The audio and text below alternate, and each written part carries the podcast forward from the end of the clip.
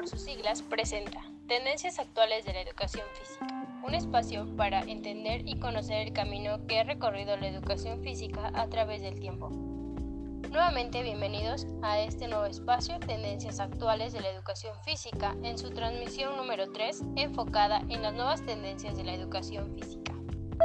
Cabe recalcar que el contenido de este espacio busca fortalecer y enriquecer los conocimientos adquiridos previamente a lo largo del curso escolar 2019-2020. El contenido del cual hablaremos el día de hoy lo tomamos de nuestro formato eh, que se llama Contextos Educativos, publicación 4 del año 2001. Nuevas tendencias en educación física.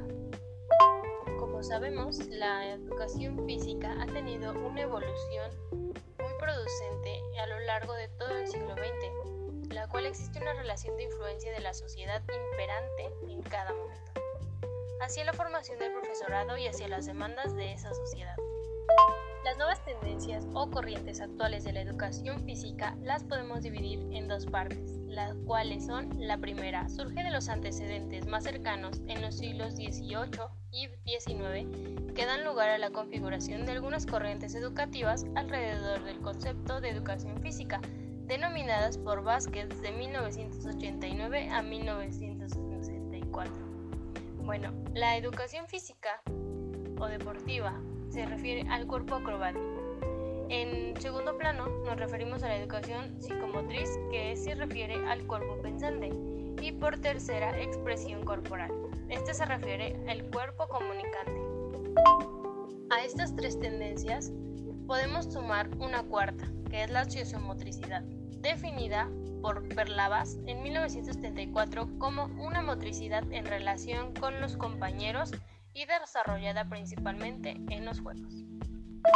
Ahora iremos con la segunda parte que incluye otras corrientes por su incidencia social, recreativa y por supuesto educativa.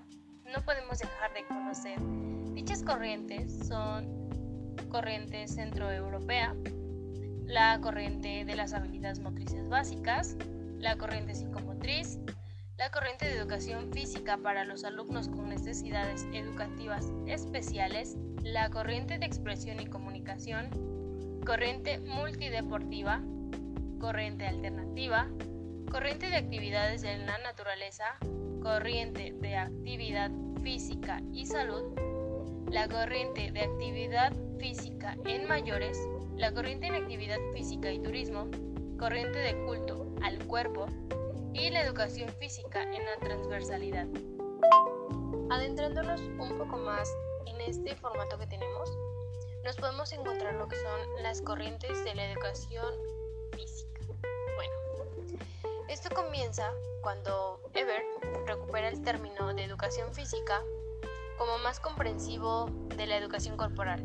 Eh, esto nos quiere decir que la simple gimnástica evoluciona hasta mucho más tarde ¿no? que Vázquez, en 1989. Este habla del afianzamiento de la expresión en educación física sobre la gimnasia. Bueno, pasando por los movimientos europeos y sus influencias recíprocas que fructificaron hacia mediados del siglo XX en una educación física metodológica, analítica y moralista en cuanto a los efectos provocados por las metodologías empleadas para su enseñanza. En otro punto que nos habla aquí es que las clases se imparten a base de lecciones, con ejercicios sometidos a evolución y control mediante ejercicios test, los cuales permitirán al profesor un conocimiento rápido y riguroso del proceso de enseñanza, lo cual eh, vuelve a la práctica como una resolución por medio de ejercicios construidos por el profesorado o por el propio alumnado que van lo simple a lo complejo. Volviendo a lo del deporte, se ha ido retomando en tiempos recientes y a hoy mismo, se vuelve una preocupación política y económica más que una preocupación educativa. Eh, ¿A qué se debe esto? Bueno, porque esta situación se ve tan agravada por parte de los profesores y del deporte que se ha formado tradicionalmente en ausencia de toda preparación pedagógica. y solo buscan que el deporte escolar y el rendimiento y la competición sean lo principal. Como recordaremos, se mencionaron algunas corrientes, pero ¿qué nos quiere decir la educación psicomotriz? Bueno, primero, para ustedes, ¿qué entienden por el término de psicomotricidad? Claramente en algún momento los hemos escuchado, ¿no? Bueno, sí, y si no lo saben, les daría una breve explicación. Esto proviene de la psiquiatría y la psicología, pero ciertamente, y contradictorio, esto por un lado utiliza un nombre nuevo para algo que ya existía hace mucho, mucho tiempo. Pero en esto también es conocido porque es todo el movimiento en donde participan las estructuras mentales y físicas. Y por otro también abarca lo que es la globalidad de la persona a la realidad psicomonástica. Hecho esto, es muy importante que en la educación física, como un término dualista de sí mismo, entonces se refiere básicamente a todo el movimiento del cuerpo humano, donde tenga que ver con lo mental y lo físico. Claramente se mencionó con anterioridad.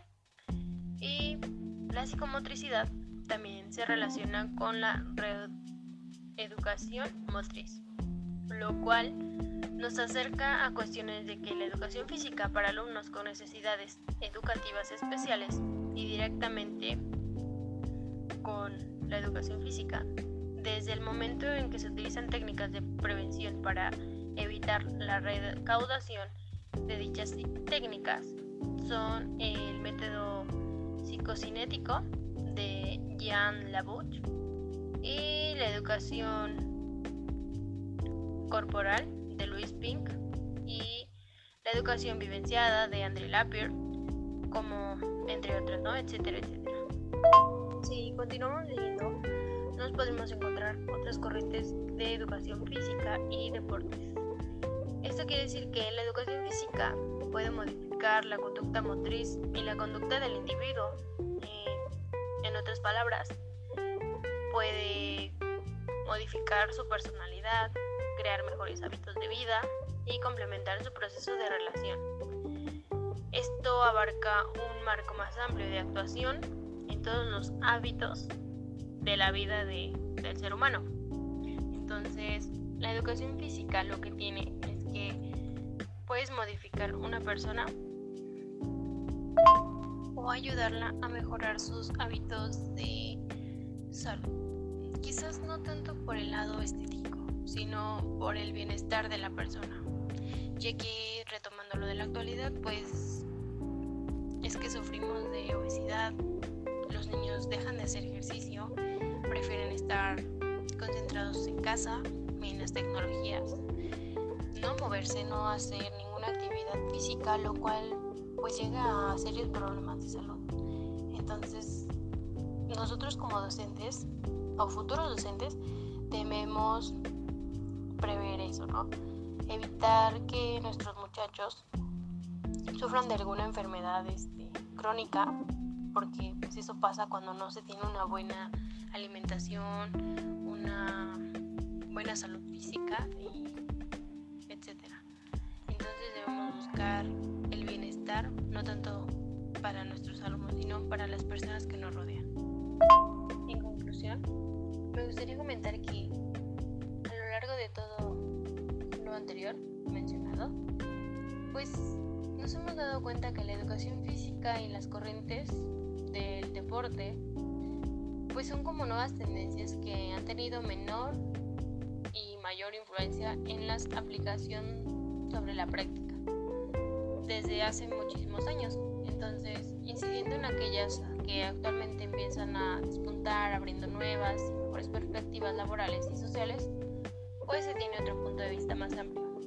hemos pasado de las corrientes basadas en modelos educativos más tradicionales a las que demandan otros más innovadores, de lo cual nos definen un modelo deportivo a las que favorecen la expresión corporal, incluyendo el deporte del currículum, ciclo que tanto apoya actividades lejanas al ámbito deportivo, pero por todos es conocido por tanto la práctica deportiva, por su contemplación, en que constituyen una de las más populares y extendidas formas contemporáneas de la utilización del tiempo libre, además de que esto puede ser una base poderosa en industria de servicios.